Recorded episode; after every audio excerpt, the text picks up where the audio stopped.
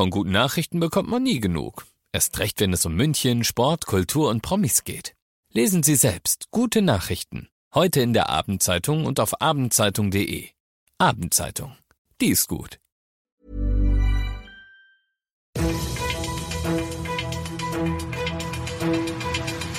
95 5 Charivari. Das München Briefing.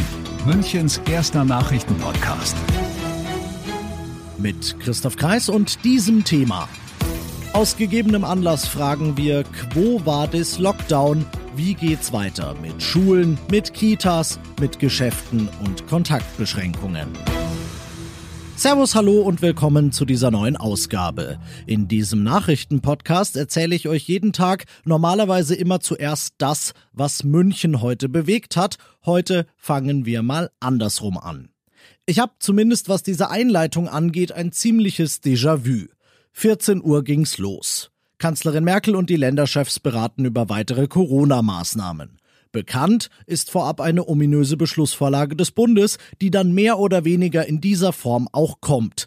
All das habe ich irgendwie schon mal erzählt. Dieses Mal steht in dieser Beschlussvorlage drin, dass der Lockdown zwar bis 14. März, also um einen ganzen Monat verlängert werden soll, aber Immerhin sind da auch mal erste Lockerungsvorschläge drin.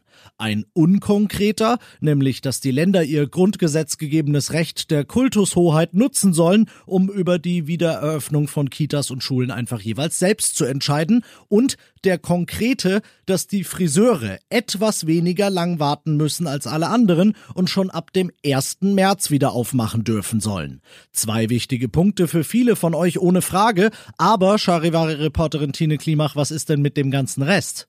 Also in dem Entwurf der Bundesregierung steht erstmal nichts darüber, ob Einzelhandel, Restaurants geöffnet oder ob Vereine wieder Sportkurse anbieten können. Wenn es nach dem Willen der Bundesregierung geht, soll nur gelockert werden, wenn die 7-Tage-Inzidenz bei höchstens 35 Neuinfektionen pro 100.000 Einwohner liegt. Derzeit stehen wir da bei 68 Neuinfektionen. Auch bei der Verlängerung des Lockdowns ist noch nichts entschieden. Das wird in der Videoschalte besprochen. Und aus Teilnehmerkreisen heißt es jetzt schon, dass die Mehrheit der Länderchefs eine Verlängerung möchte, aber nur bis zum 7. März. Grund für die Zurückhaltung, da sind sich Bund und Länder einig, sind die Virusmutationen. Die haben in Irland, in Großbritannien, in Portugal und zuletzt in Tirol dafür gesorgt, dass eigentlich längst gedrückte Infektionszahlen wieder explodiert sind, sobald gelockert wurde. Das will die Kanzlerin bei uns unbedingt verhindern, deshalb also höchstwahrscheinlich eine Lockdown-Verlängerung bis 7 oder gar bis 14. März. Die Videoschalte läuft noch. Sobald Beschlüsse feststehen, kriegt ihr die natürlich sofort bei uns zu hören. Jetzt holen wir nach, was wir normalerweise am Anfang machen, nämlich die Themen, die München heute bewegt haben.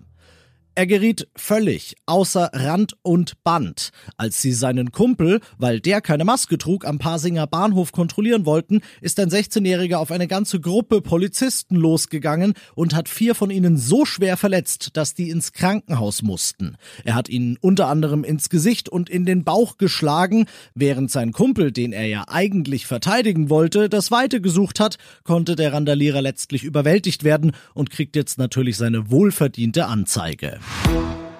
Er hatte also höchstwahrscheinlich doch Hilfe. Wie die Abendzeitung berichtet, hat der Häftling, der gestern ja aus der JVA Stadelheim ausgebüxt war, um dann zwei Stunden später im Hasenbergel wieder festgenommen zu werden, das nicht alleine hingekriegt. Gefängnismitarbeiter, wie man ja auch hätte vermuten können und müssen, waren es wohl nicht. Dem Justizministerium zufolge haben ihm wohl einer oder mehrere Mithäftlinge geholfen. Wie und wie viele und wer da jetzt dabei war, das wird noch geklärt.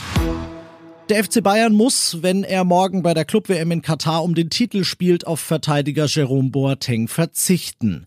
Der hat heute darum gebeten, abreisen zu können und angesichts der Umstände hat ihm das Bayern-Coach Hansi Flick natürlich erlaubt. Denn Boatengs Ex-Freundin ist heute Vormittag tot in Berlin aufgefunden worden. Die beiden hatten sich erst letzte Woche nach über einem Jahr Beziehung getrennt. Und das noch zum Schluss. Die Münchner Stadtwerke sind heute mal in Nürnberg aktiv. Dort hat ja gestern ein Kraftwerk gebrannt und rund 15.000 Menschen sitzen deshalb noch immer ohne Fernwärme in ihren Häusern da. Mehrere SWM-Mitarbeiter sind deshalb mit drei mobilen Heizzentralen vor Ort und sie sind zuversichtlich, dass sie damit für Wärme sorgen können und das ist auch gut so, denn heute Nacht soll es in Nürnberg minus 18 Grad geben. Übrigens, die Stadtwerke sagen auch, Münchens Fernwärmeversorgung könnte sowas nicht passieren, bei einem Brand wäre die nicht gefährdet, denn bei uns kommt die von zwei Standorten von zwei verschiedenen Heizkraftwerken und wenn eines ausfallen würde, dann könnte das andere das auffangen. Ich bin Christoph Kreis, macht euch einen schönen, am besten warmen und kuscheligen Feierabend. 95 5 Charivari, das München Briefing. Diesen Podcast jetzt abonnieren bei Spotify, iTunes, Alexa und charivari.de. Für das tägliche München Update zum Feierabend. Ohne Stress, jeden Tag auf euer Handy. Hey, it's Paige DeSorbo from Giggly Squad. High quality fashion without the price tag. Say hello to Quince. I'm snagging high-end essentials like cozy cashmere sweaters, sleek leather jackets, fine jewelry, and so much more. With Quince being 50 to 80% less than similar brands. And they partner with factories that prioritize safe, ethical, and responsible manufacturing. I love that. Luxury quality within reach. Go to quince.com slash style to get free shipping and 365-day returns on your next order. quince.com slash style.